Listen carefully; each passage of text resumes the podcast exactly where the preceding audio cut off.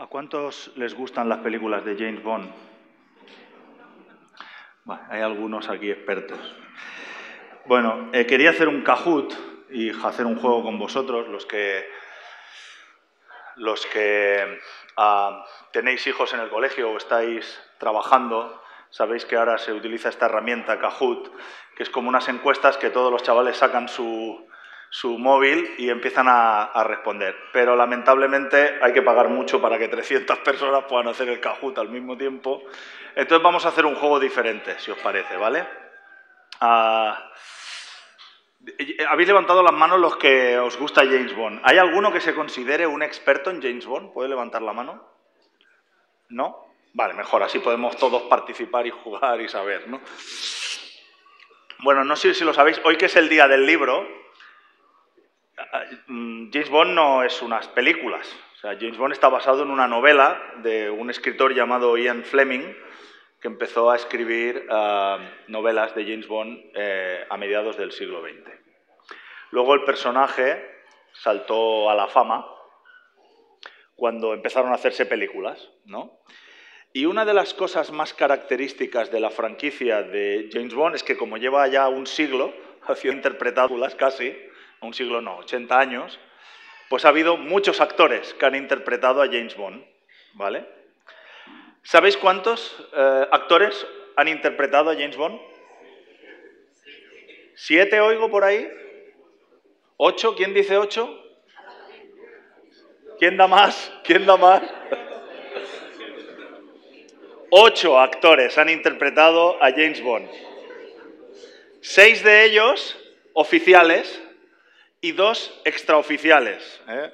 Ah, hay dos señores, Barry Nelson y David Niven, que no cuentan, o sea, cuentan y no cuentan. Es decir, no están en la productora oficial, pero interpretaron a James Bond ¿no? en algún momento determinado. Así que vamos a hacer un juego. Vamos a ver, eh, permitidme esta pequeña indulgencia, ¿vale? Vamos a levantar la mano. Podéis elegir, puedes poner la foto, Pau, Ahí tenéis a los seis James Bond oficiales. ¿eh? Ah, a ver, vamos, lo voy a poner en orden, no está en orden, pero eh, este de aquí es Sean Connery, el primero. Debajo es George Lazenby, ¿vale? No lo conoceréis mucho porque solo interpretó una película de James Bond. El tercero fue Roger Moore, el de arriba de allí, que es el que más veces ha interpretado a James Bond, ¿vale? En siete películas. El siguiente fue Timothy Dalton, que es el James Bond más duro, más violento, más, bueno, más complejo. Después tenemos al de Mamma Mía, eh, al Pierce Brosnan, ¿vale? Las jovencitas los conoceréis por el de Mamma Mía, ¿vale? Y por último tenemos al último, eh, aquí el de medio, Daniel Craig, ¿vale? Que es el que ha hecho las últimas cuatro. Entonces vamos a hacer un juego. Vamos a levantar la mano, solo puedes levantar la mano por un James Bond, ¿vale? Vamos a ver en esta iglesia eh, cuál es tu James Bond favorito. Empezamos por el primero, por el, que primero lo hizo, Sean Connery. Levantad la mano el que... Eh, eh, mira, Dani, ven, un momento, ven, sí, tú, Junior. Ponte aquí arriba y me cuentan las manos, porque si no, no... Levantad bien la mano que Dani pueda contar. Sean Connery, ¿eh? No podéis, no podéis votar por otro si votáis por Sean Connery. Deja la mano levantada, que no... No te pierdas, ¿eh, Dani?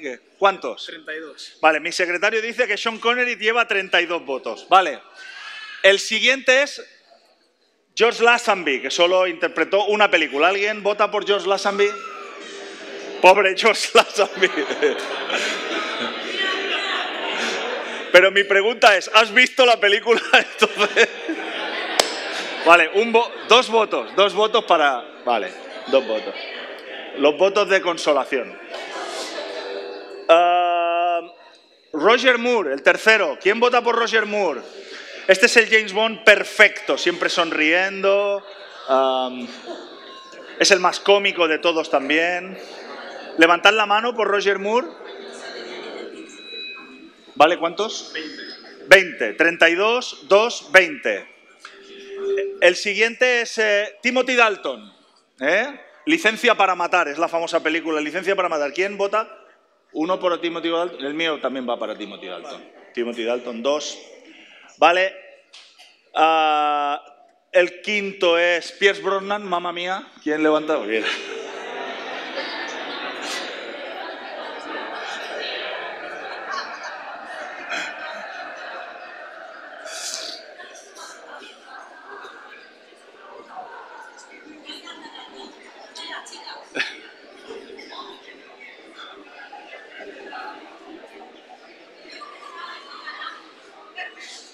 Os he pedido que levantéis la mano, no que habléis.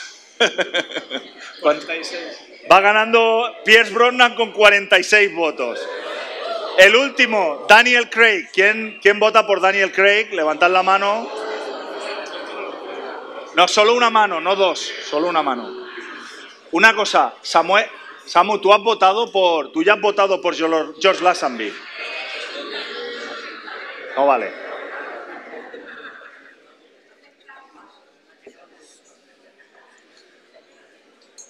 ¿Cuántos? Bueno, oficialmente, mamá mía gana para James Bond. Muy bien. Gracias, le podemos dar un aplauso a Dani.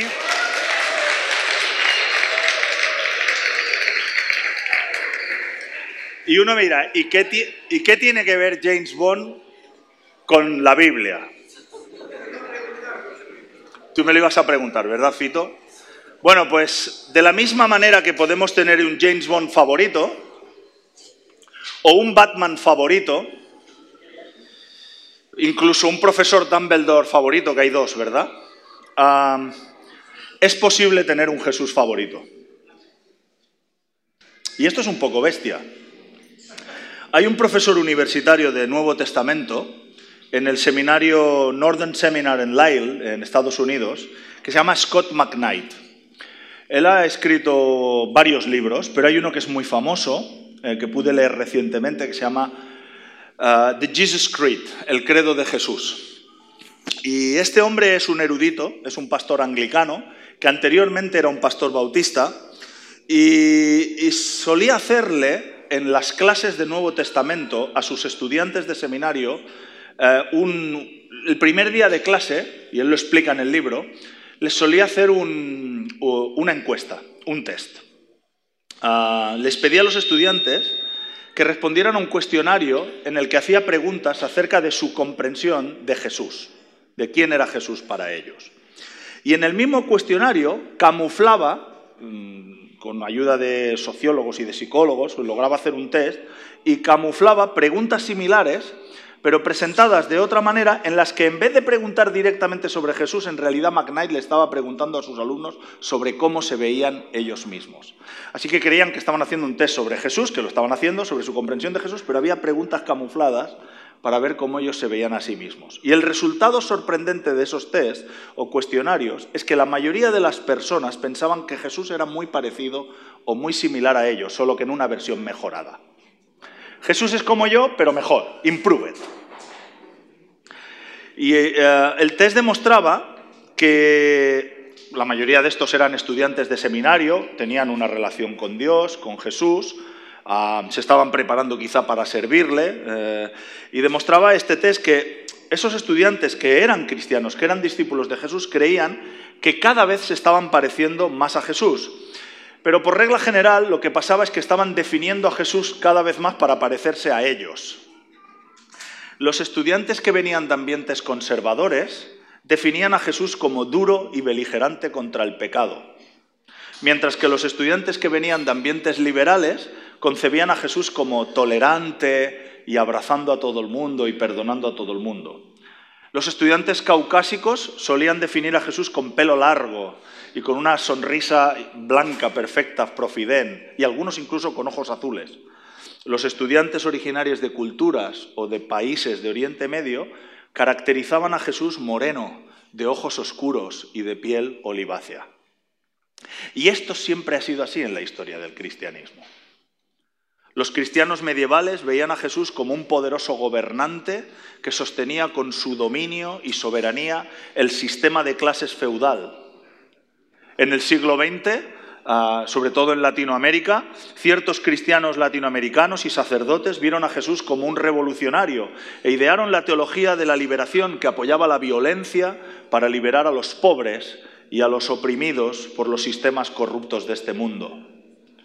Y en la actualidad, hoy en día en nuestra Cataluña, y se puede extender a nuestra realidad europea, alguna gente quizá con la que tú te relacionas en el trabajo, en tu vecindario o en tu familia, considera o ve a Jesús, bueno, como un maestro sabio, como un iluminado, que dijo muchas cosas interesantes sobre cómo vivir una vida mejor, eso sí es que tienen alguna opinión acerca de Jesús, porque la mayoría no tiene ni idea de quién es Él. Y a veces os he compartido esta experiencia que a mí me marcó mucho. No es una cosa que viví yo, pero la, viví, vivió directamente Anaís cuando trabajaba eh, en el colegio que era el San, San, San Paul's. San Paul's. Ah, un fin de semana, un, día después, un lunes, un martes después del fin de semana, ella estaba de ayudante en una de las clases de qué edad eran los chavales, párvulos, y entonces en un momento determinado le preguntó a los niños, oye, ¿qué habéis hecho este fin de semana? Y bueno, imagínate, los estudiantes de San Paul, pues me he ido a las Seychelles, me he ido a no sé dónde, me he ido de viaje a no sé cuánto, pues son los estudiantes de San Paul, ¿no? Entonces, y hubo uno que le dijo, estuve en una boda. Y dijo, wow, qué pasada, ¿cómo fue esa boda? ¿no? Y tal. Pues sí, fue en un sitio muy guay, le explicó y tal. Dice, pero lo que me sorprendió es que vi a Tarzán allí, ¿no? Y le dice, ¿Tarzán? Y Anaís le preguntó, ¿Tarzán? Sí, pero le habían, le habían clavado, estaba en un árbol, pero le habían clavado al árbol, ¿no? Lo que estaba viendo era Jesús en una iglesia católica. Pero este niño pensaba que era Tarzán lo más sorprendente es que entiendo que si vino contando esa historia porque los padres les hizo gracia y ni siquiera lo corrigieron, ¿no? Entonces, esta es la imagen. Hay mucha gente que hoy en día ya en tu vecindario, en tu puesto de trabajo, no tienen ninguna idea de quién es Jesús. Y estamos tratando el tema de cómo contar lo que hemos experimentado con Jesús y lo que hemos experimentado de Jesús en estas charlas que hemos titulado Cuéntame. Y la semana pasada, si os acordáis, hablamos de cómo contar mi historia, o sea, cómo contar tu historia. Y que no hacía falta ser un gran teólogo. ¿Os acordáis aquella frase de aquel ciego? Yo solo sé que antes no veía y que ahora veo. Y eso es lo que estuvimos hablando. Y hoy queremos enfocarnos en cómo contar no nuestra historia, sino la historia de Jesús. Y hay un texto que me gustaría que leyésemos, que ya lo leímos hace, hace varios meses, cuando estuvimos haciendo la serie de ser o no ser, de identidad. ¿Os acordáis al principio del año? Y he querido volver a recuperarlo, porque hay tantas cosas que podemos sacar de este texto que creo que vale la pena. Se encuentra en el Evangelio de Mateo, en el capítulo 16. Lo vais a tener ahí, en pantalla. Si queréis lo podéis buscar en vuestras apps o en las Biblias. Ah, Mateo 16 a partir del 13. Cuando llegaron cerca del pueblo de Cesarea de Filipo, Jesús preguntó a sus discípulos, ¿qué dice la gente acerca de mí, el Hijo del Hombre? Los discípulos contestaron, algunos dicen que eres Juan el Bautista y otros dicen que eres el profeta Elías o el profeta Jeremías o alguno de los profetas. Entonces Jesús les preguntó, ¿y vosotros qué opináis? ¿Quién soy yo? Y Pedro le contestó, tú eres el Mesías, el Hijo del Dios que vive y que da vida. Y saltamos al versículo 20. Entonces Jesús ordenó a sus discípulos que no le contaran a nadie que Él era el Mesías. Pensaba cuando recordaba esta historia que para contar la historia de Jesús hemos de conocerlo bien y fielmente. Tenemos que saber quién es de verdad Jesús. ¿Cómo es? ¿Quién es? Con el objetivo de no moldearlo a nuestra propia conveniencia ni convertirlo en una caricatura. Hace 11 años, cuando estaba embarazada de Luan, Anaís y yo viajamos a, a Nueva York para asistir al Congreso de las Iglesias de la Viña de, la región del este de Estados Unidos. Y uno de los ponentes era Carl Medaris, que es un pastor de la Viña y que había servido con Jotacum como misionero durante muchos años en el Líbano. Y recuerdo que nos retó de una manera brutal, porque él estaba acostumbrado a hablar de Jesús y no de religión, ni de cristianismo, ni de la iglesia en un contexto musulmán.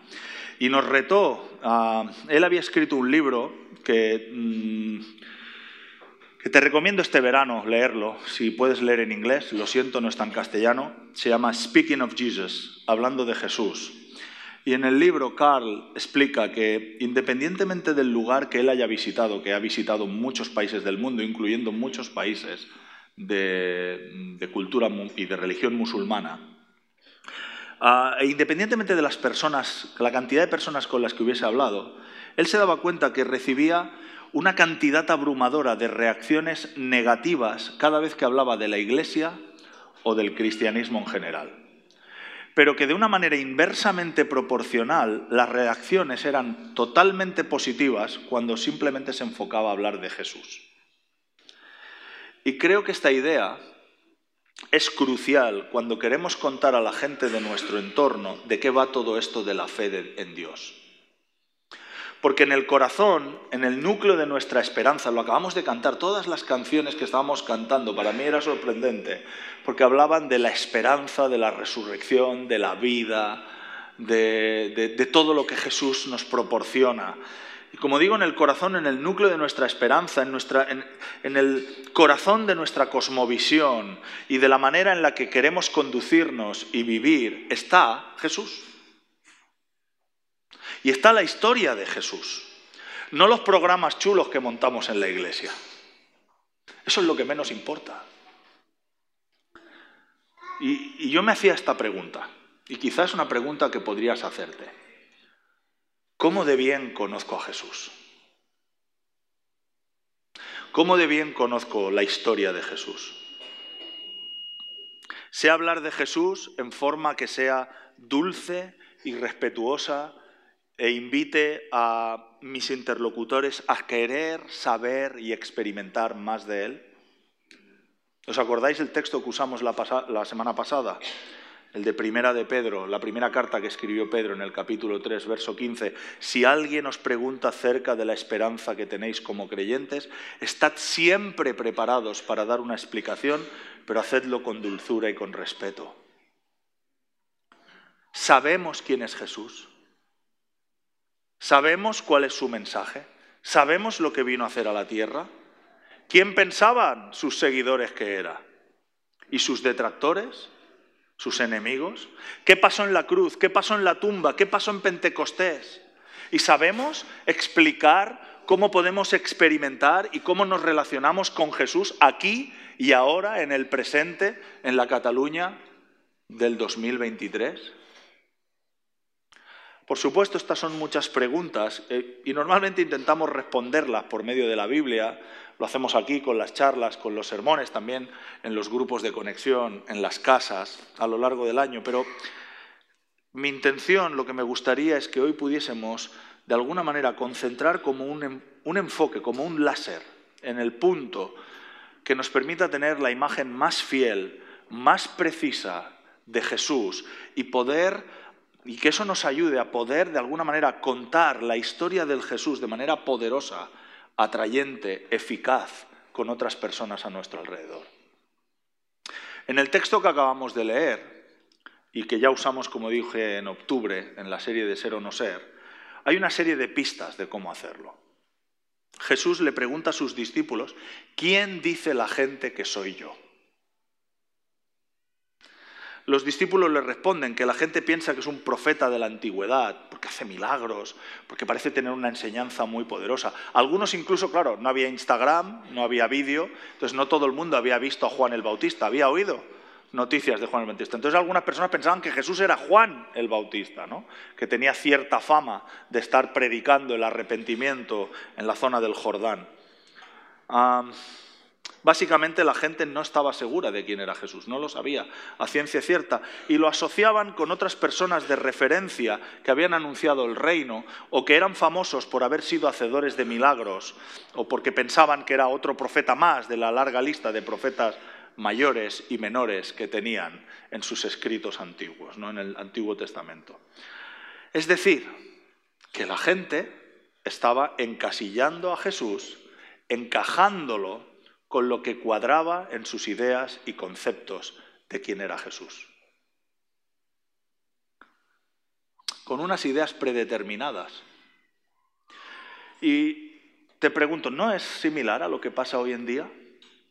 Cuando escuchas a la gente de tu entorno, en tu, ya te digo, en tu puesto de trabajo, en la empresa en la que trabajas o en tu vecindario, o los papás que llevan al colegio, al mismo colegio a sus hijos, a los que tú ibas a los tuyos y puedes tener charlas con ellos. ¿no? la gente encasilla a Jesús como un gran sabio, o como un gran maestro, o como un gran gurú, o, o como, esto lo habrás escuchado, el primer comunista de la historia, ¿verdad? Seguro que lo has escuchado, ¿no?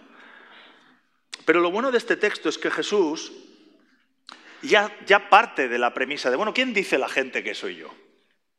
Y es muy interesante que le pregunta a sus discípulos, ¿quién escucháis vosotros? ¿Qué, os dice la gente que quién soy yo? ¿no?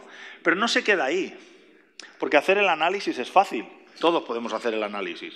Solo tienes que hacer una encuesta, cuando, si le pregunto a la gente, que normalmente no preguntamos, pero si le pregunto a la gente quién es Jesús o en las conversaciones que tengo, yo puedo hacer un listado de lo que cree la gente. Pero Jesús no se queda ahí. ¿Y vosotros? ¿Vosotros, mis discípulos? ¿Los que me seguís? ¿Quién decís que soy yo? Y Pedro le responde, tú eres el Mesías. En otras versiones dice, tú eres el Cristo. Pero Cristo no era el nombre de Jesús, ya lo hemos dicho varias veces. Cristo era el título. Es eh, la traducción al griego de Mesías. ¿no? Tú eres el Mesías, el Hijo del Dios vivo. Y a veces nos resulta difícil entender la fuerza y la potencia de esta declaración del apóstol Pedro. Porque decir eso en aquel momento, en aquella cultura, era muy, muy potente, muy poderoso. Porque el Mesías era el título que desde la antigüedad se le tenía que otorgar a un individuo específico, a un individuo único, que Dios había prometido a través de los profetas, Ah, que iba a enviar para rescatar al pueblo de Israel y a través del pueblo de Israel rescatar al mundo entero y transformar el mundo entero. Y tras la declaración de Pedro, que Jesús reconoce y aprueba, pues si leéis el texto nos hemos parado ahí, pero Jesús le dice, muy bien Pedro, good for you, has respondido correctamente y esto te lo ha revelado el Espíritu Santo. No las, no te lo ha dicho nadie, ninguna otra persona, esto te lo ha revelado el Espíritu Santo. Y, Jesús aprueba, pero de repente nos dice en el verso 20 que les dice, pero no se lo contéis a nadie.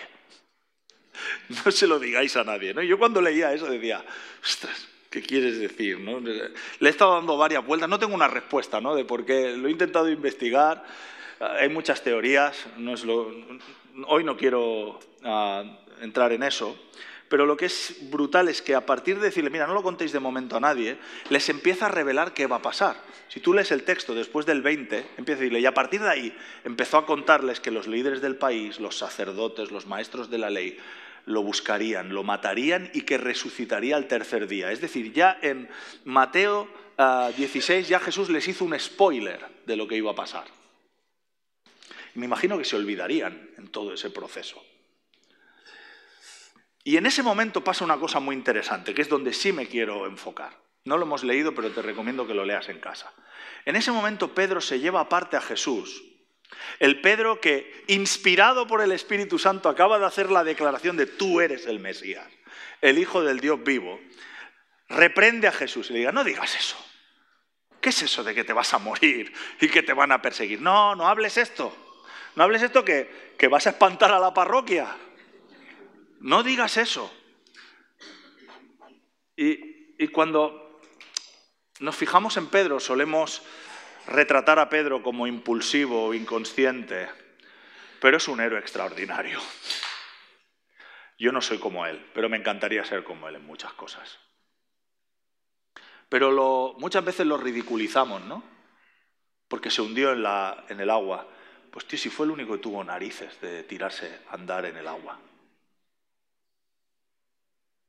Fue un hombre extraordinario, un hombre que había llamado a Dios y por eso Jesús le dijo, yo voy a hacer que mi iglesia esté anclada en ti.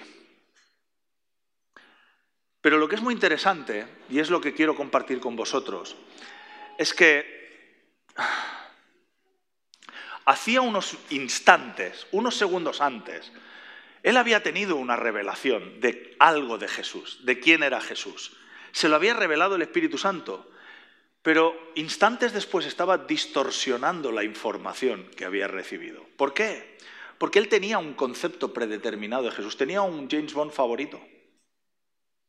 Y su Jesús tenía que ser un líder que iba a expulsar a los romanos, que iba a devolver el poder político a Israel, que iba a instaurar un reino allí en ese momento, que iba a sacar a todas, a, todos los, todas las capas nobles sociales que estaban eh, trabajando conjuntamente con el imperio romano para dominar el pueblo de Israel, iba a sacar a los fariseos, a los saduceos, a los, eh, iba a eliminar a los herodianos, iba a sacar a todo eso, iba a instaurar el reino de Dios, iba a traer una nueva era de prosperidad. Eso era lo que pensaba Pedro. Ese era su concepto de Jesús. Liberaría al pueblo de los opresores y conquistaría todas las naciones de la tierra. Y por supuesto no le entraba en la mente que tuviera que morir. Y tú y yo nos ponemos las manos a la cabeza con la actitud de Pedro, porque claro, nosotros lo miramos ahora dos mil años después. Y decimos, Pedro, qué poco sabes. Pero ¿no hacemos nosotros el mismo tipo de declaraciones con diferentes palabras? Dios, si existes, no entiendo por qué actúas de esta manera o por qué permites esto en mi vida. Jesús, yo espero esto de ti, no está pasando.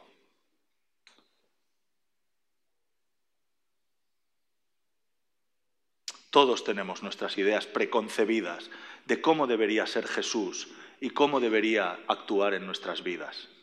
Y cuando la realidad no encaja con nuestras expectativas, Jesús nos descoloca, como hizo con Pedro.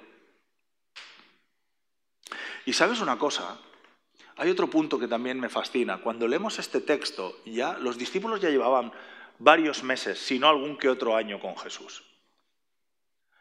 Me encanta la serie Chosen, supongo que muchos la estáis viendo. Ya sé que es una narración ficticia, que se basa en el original, pero creo que logra captar muy bien ¿no? el desconcierto y, a veces cómo están descolocados los, los, discípulos con Jesús, ¿no? Y cómo Jesús va haciendo su ministerio, va anunciando el reino y a veces ves en paralelo lo que están pensando, ¿no? Jesús está en una carpa ahí sanando un montón de peña y ellos están ahí discutiendo, comiendo sobre, bueno, a ver cuándo vamos ya a Jerusalén y a liarla y... Llevaban ya meses. Pedro llevaba ya meses con Jesús. Le habían visto actuar con poder, le habían visto enseñar con sabiduría y fuerza, que no era una, sabiduría que no era atribuible a otro maestro. Y aún así todavía necesitaban profundizar más en la comprensión de quién era Jesús y de lo que había venido a hacer. Y tuvieron que ser retados, como en este caso. Tal como le sucedió a estos primeros discípulos, si vamos a seguirle en serio, si vamos a seguir en serio a Jesús, y queremos poder contar con la mayor fidelidad a los demás sobre Él, sobre su historia, nosotros también vamos a ser descolocados por Jesús. Y vamos a ser retados en nuestra concepción de la vida cristiana, del discipulado, de lo que significa seguir a Jesús y vivir como Él. Y vamos a ser retados en nuestras construcciones religiosas preconstruidas de quién es Él. Va a haber momentos donde nos va a tocar hacernos preguntas, ¿cómo es que Dios permite esto? ¿Por qué las cosas son así? ¿Dónde está Jesús en medio de esta situación que me está ocurriendo? ¿Qué es lo que quiere de mí en estos momentos determinados? Estoy perdidísimo, Señor. Por favor, ¿puedes hablarme de manera que pueda seguirte y entenderte? Yo creía que las cosas iban a ser así o asá y tú estás actuando de esta manera. Y en todos estos procesos algunos de vosotros ya habéis experimentado alguno de estos procesos. Jesús va a hacer que le conozcamos más profundamente y fielmente, que adquiramos una mayor comprensión de quién es Él y de su carácter, de sus atributos. Tengo que reconocer que no ha sido hasta recientemente que estoy empezando a chocarme, y digo chocarme porque es como un muro contra el que me choco, con lo que es la gracia y el perdón de Dios. Y lo digo después de 25 años servirle y de estar siendo pastor, de estar siendo pastor, y haber predicado sobre esto. A veces me pregunto, ¿cómo he predicado de estas cosas? ¿No? Y estoy, este último año estoy aprendiendo o saboreando o vislumbrando qué significa realmente la gracia y el perdón. Después de 25 años de seguirle. Si quiero conocer más fielmente a Jesús, voy a tener que ser retado. Y esa comprensión aumentada nos ayudará a explicar mejor quién es, explicar mejor su historia a nuestros amigos, a nuestros familiares, a nuestros vecinos. Y en el libro que os mencioné antes, Calmedaris nos sugiere dos elementos o formas en las que podemos conocer mejor a Jesús. La primera parece de perogrullo, pero conocemos mejor a Jesús leyendo acerca de él. Y me encanta que uh, Cal dice en el libro, conocer mejor a Jesús es diferente de conocer más acerca de Jesús. Pero el primer, ah, el primer elemento que está a nuestra disposición es esto. Me encanta este. Keep calm and here's God's voice. Este es el Evangelio de Juan. El problema es que la mayoría de las veces cuando leemos los Evangelios, cuando leemos la Biblia, lo hacemos para percibir o para recibir información intelectual. Pero yo he descubierto que eso no nos transforma necesariamente ni nos hace acercarnos al corazón de Jesús. Los líderes religiosos de los tiempos de Jesús conocían las escrituras de memoria pero no le reconocieron como el que daba vida eterna. Hay un famoso texto en el que el mismo Señor Jesús les interpela. Se encuentra precisamente en el Evangelio de Juan, en el capítulo 5, cuando dice, estudiáis con diligencia las escrituras porque pensáis hallar en ellas la vida eterna y son ellas las que dan testimonio a mi favor. Y sin embargo no venís a mí, no queréis venir a mí para tener esa vida. Podemos caer en el mismo surco que estos religiosos. Podemos saber mucho acerca de la Biblia o de doctrina, llenando nuestra mente con información y sin embargo no conocer a Jesús.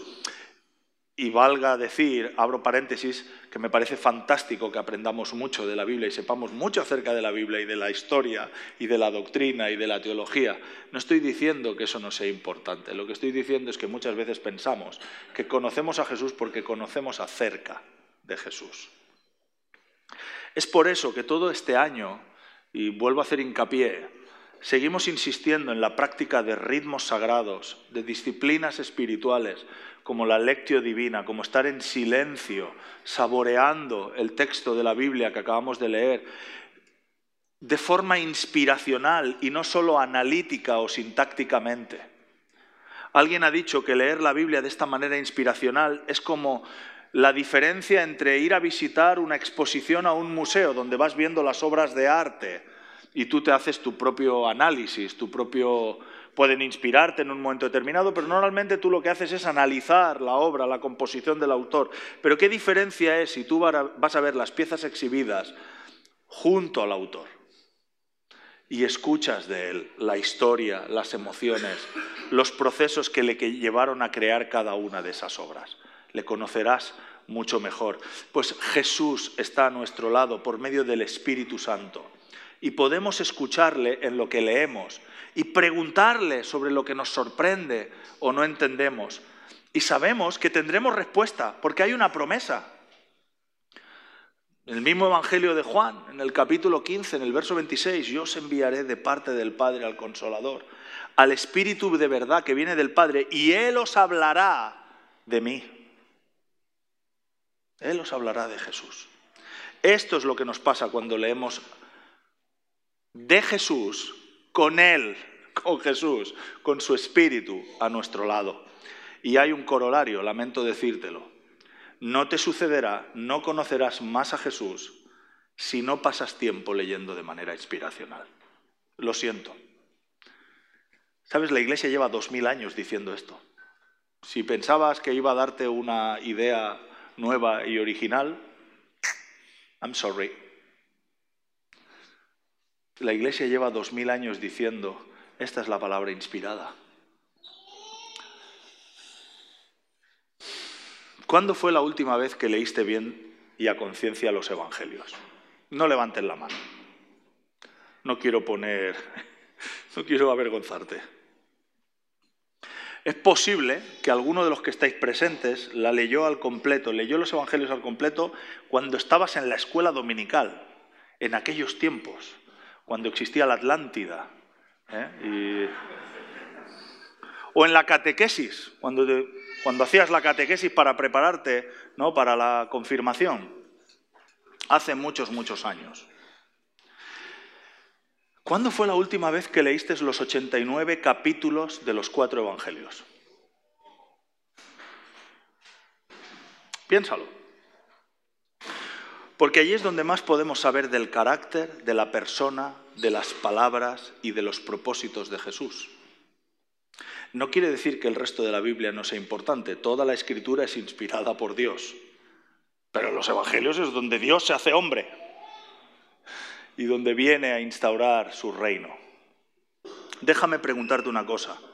Cuando cuentas la historia de Jesús, ¿has probado alguna vez a preguntarle a la gente que cuestiona tu fe o que se burla de tus creencias en Jesús si ha leído alguna vez los evangelios?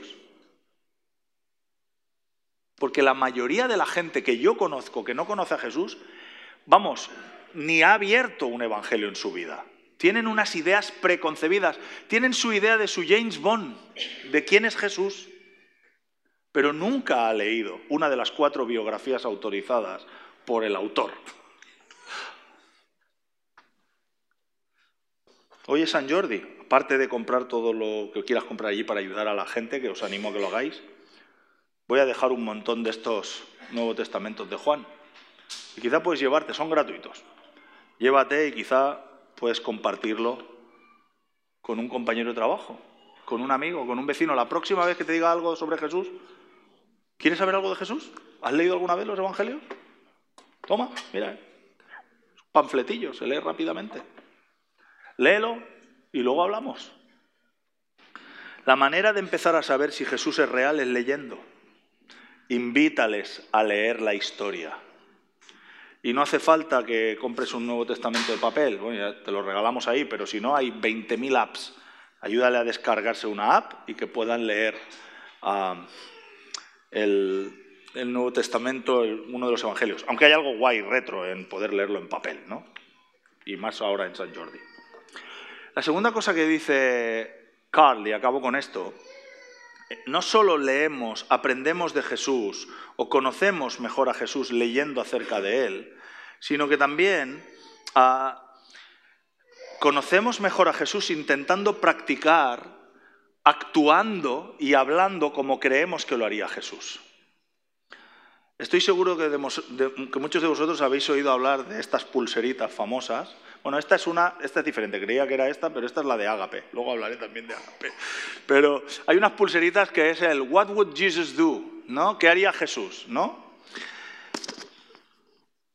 ¿Qué haría Jesús en esta situación?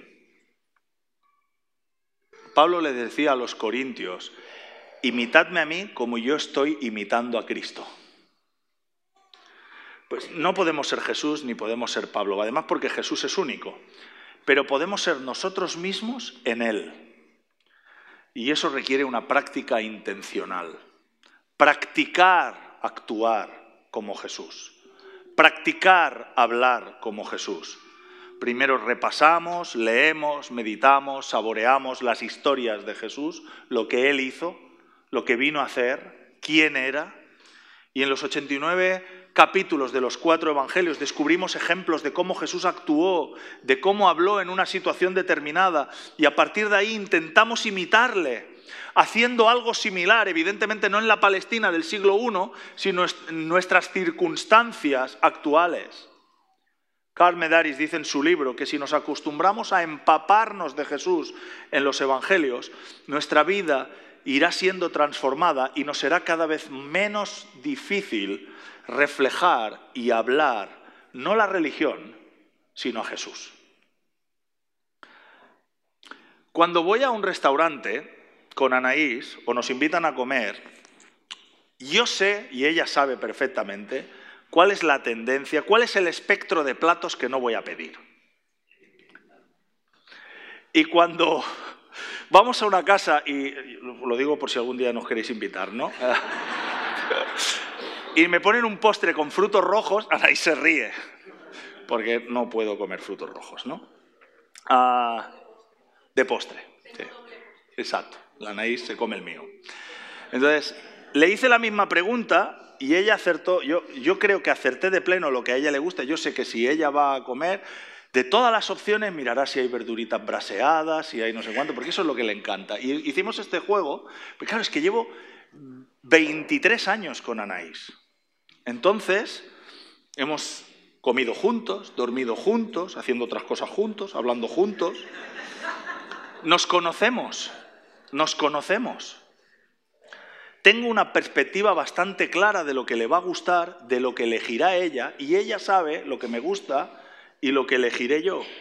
Pues es lo mismo cuando conoces a Jesús. Cuanto más pasa el tiempo y más conoces a Jesús, más empiezas a tener claro qué haría Jesús en esa situación.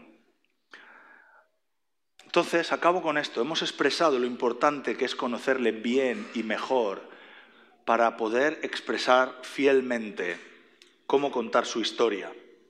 Y quiero dejarte con algunas cosas prácticas que puedes hacer a partir de ya, de esta tarde, para contar la historia de Jesús si estás en esa situación.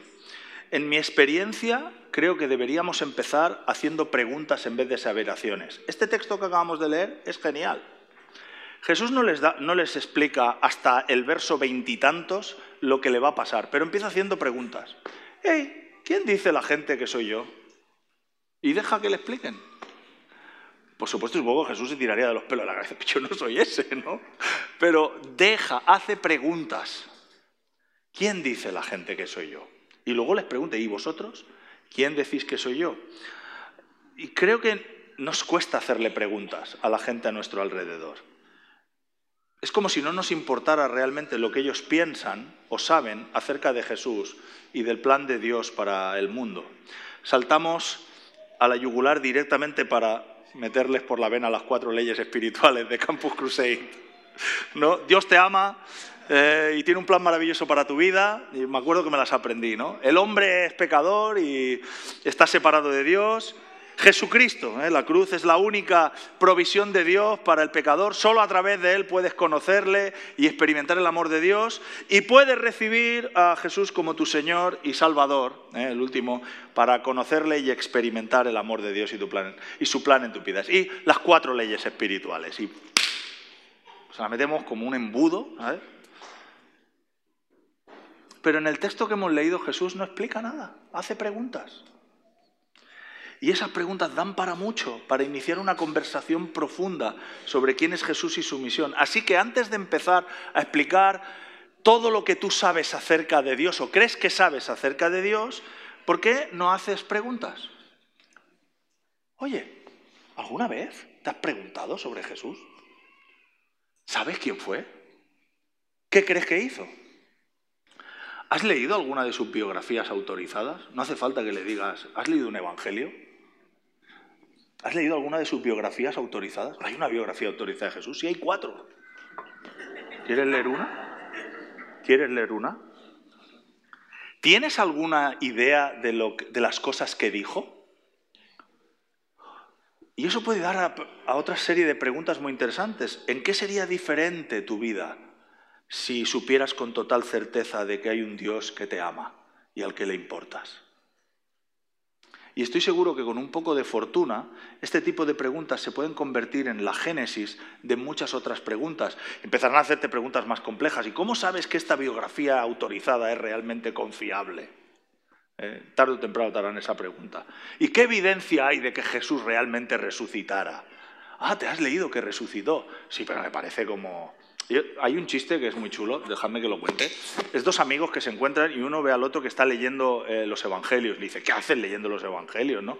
Dice, guau, es que esta historia es alucinante. ¿Así ¿de qué va? Dice, bueno, es un tipo que se llama Jesús, que va con una banda de moteros, de 12 moteros recorriendo la tierra y, y, luchando contra los malos y tal, y se mete en peleas y tal, y no sé cuánto. Y en una de las peleas lo pasa mal y, y bueno, cae casi en coma y luego, bueno, le meten electroshock y el tío vuelve, vuelve otra vez y sigue y comisiona a su gente. Y dice, eso es un cuento chino. Y si te cuento realmente cómo lo explica, alucinas, ¿no? La mayoría de la gente no ha leído nunca acerca de Jesús. Una vez que entres en esta práctica de lanzar preguntas y no soltar rollos como lorito, claro que necesitarás la ayuda del Espíritu Santo para guiarte en la conversación. Te harán preguntas que a lo mejor tú no tienes ni idea de la respuesta y no pasa nada. Es mejor decir, uh, qué pregunta más buena, no tengo ni idea. Pero me comprometo a explorarlo más, este tema, y volveré para compartir mis, ah, investigaciones contigo. Y no te sorprendas si te lleva tiempo ampliar tu perspectiva de la historia de Jesús, porque después de todo a los discípulos les necesitaron cuatro biografías autorizadas, ¿no? Y con cada una de esas biografías aumentaron, no solo para ellos, sino para todos nosotros, la comprensión de quién es Jesús. Marcos, que los eruditos parecen considerar que fue el primer escrito, es el más cortito. En Marcos no hay ni pesebre, ni reyes magos, ni nada. Directamente vemos ya a Jesús predicando el reino, en el capítulo 1. ¿no? Y, y Marcos parece decir, dejadme que os explique la historia de esta persona increíble que era el Hijo de Dios, ¿no? Y en esa época, decir Hijo de Dios servía para designar desde un ángel hasta una persona especial que Dios había ungido y designado para una tarea. Y Marcos es muy cortito y explica todas estas cosas. Y luego llega el Evangelio de Mateo que nos dice, déjame que añada sobre esa increíble historia de la persona más alucinante del mundo, que era el Mesías. El Mesías que tanto tiempo hemos esperado y anhelado. Y luego viene Lucas que añade, oye, dejadme que añada esa historia de la persona increíble, que no solo era el Mesías, sino que es el Salvador que el mundo está esperando. Y finalmente Juan escribe en su Evangelio, dejadme que os cuente la historia de Dios mismo, el creador del universo, que se encarnó en ser humano y vivió como tal. ¿Ves cómo la comprensión de Jesús por parte de sus discípulos fue ampliándose con el tiempo mientras lidiaban con las implicaciones de quién era Jesús? Haz preguntas y no tengas miedo a hacer preguntas en vez de vomitar tu información. Y en segundo lugar, aprovecha las oportunidades para demostrar el reino y el poder de Jesús. Jesús habló mucho acerca del reino, pero también invitó a la gente a experimentar el reino la liberación, la curación sobrenatural, el perdón. A menudo arriesgarse a ofrecer orar expresando que creemos que Jesús puede aquí y ahora intervenir para sanar, para actuar milagrosamente o para dar una palabra profética, tiene mucho más recorrido que grandes lecciones apologéticas. Fijaos lo que dirá el apóstol Pablo en 1 Corintios. Yo mismo, hermano, cuando fui a anunciaros el testimonio de Dios, no lo hice con gran elocuencia ni sabiduría. Me propuse más bien, estando entre vosotros, no saber cosa alguna excepto a Jesucristo y este crucificado. Es más, me presenté ante vosotros con tanta debilidad que temblaba de miedo. No os hablé ni os prediqué con palabras sabias y elocuentes, sino con demostración del poder del Espíritu, para que vuestra fe no dependiera de sabiduría humana, sino del poder de Dios. La irrupción del poder de Dios puede darnos la oportunidad de hablar a las personas de Jesús y vincular la intervención sobrenatural del Espíritu Santo, que es la fuente de poder que se ha materializado por medio de la oración que tú has hecho con la historia de lo que Jesús hizo y sigue haciendo hoy en día en el planeta Tierra. Hace años, cuando vivíamos en la Cerdaña, Anaís invitó a una profesora, compañera, y a su pareja a cenar a casa. Esta era profesora de física, ¿verdad? Y durante la conversación, tengo nebulosas, ¿no? Pero, ah, porque hace de esto que 13 o 14 años, ¿no? Durante la conversación iniciamos una larga y apasionante conversación metafísica sobre Dios, sobre el cosmos, la creación, las estrellas y un largo etcétera. Y en un momento determinado, en lo que me parecía que era el momento más denso, más, no sé, eh, el momento más profundo de argumentos y contraargumentos metafísicos, creí sentir una voz en mi interior que yo identifiqué con la voz de Jesús por medio del Espíritu Santo, que me decía, dile a Joana, que es como se llamaba Joana, dile que las estrellas que tanto le fascinan no son comparables al valor que ella tiene para mí. Quiero que me conozca. Y yo pensé, ¿pero qué me estás contando, tío? Estoy hablando aquí metafísicamente, filosóficamente, de todo esto, pero tenía esa impresión muy fuerte que venía del Espíritu Santo. Y además, dile sobre las estrellas. Ella es más valiosa que las estrellas para mí. Entonces, después de luchar en mi fuero interno, porque me sentía como un tonto en vez de como una persona sabia haciendo esa declaración, me arriesgué a decírselo. Y de repente ella se cayó y empezó a llorar. Empezó a llorar. Y, el novio, que estaba con Anaís en una conversación paralela, saltó de repente porque la vio. ¿Qué te pasa? ¿Qué le has dicho? Fue como. saltó como un resorte creyendo que le, había, que le había dicho algo que había molestado a la joven profesora, ¿no? Y ella lo paró. No, no, para, para. Y le dijo, profundamente conmovida, me dijo a mí, por favor, dile a Jesús que me lo diga a mí, que yo lo quiero saber. No sé dónde está Joana en estos momentos, no tengo ni idea de lo... Tengo fe, tengo confianza de que Jesús la ama y probablemente, espero, que haya tenido un encuentro con Jesús, ¿no? Pero no fueron argumentos, no fue metafísica, fue una palabra profética, sobrenatural en ese momento. Jesús cuenta historias, demuestra el reino, hace preguntas y nos invita a seguir a seguirlo, rindiendo la totalidad de nuestra existencia, ofreciéndonos a cambio una vida abundante y eterna. Si nunca has conocido a Jesús, si solo has oído acerca de Jesús, pero quieres conocerle, me gustaría invitarte a que hicieras una oración conmigo ahora. Puedes hacer tuyas estas palabras. Ahí donde estás. Jesús, no creo que te conozca de verdad. De oídas he escuchado cosas de ti. O me han llegado retazos de quién eres tú. Y estoy confundido o confundida con muchas, con parte de esa información. Pero tú has hecho la promesa de que enviarías a tu Espíritu Santo a cualquiera que quiera conocerte. Por favor, puedes hacerlo conmigo, Jesús. Y a cambio, Jesús, me comprometo a hacer todo lo que esté en mi mano para conocerte mejor. Leeré los Evangelios, practicaré ser como tú, tal y como veo en los Evangelios. Te pido que me ayudes para llevarlo a cabo. Te lo pido en tu precioso nombre. Amén. ¿Por qué no nos ponemos de pie?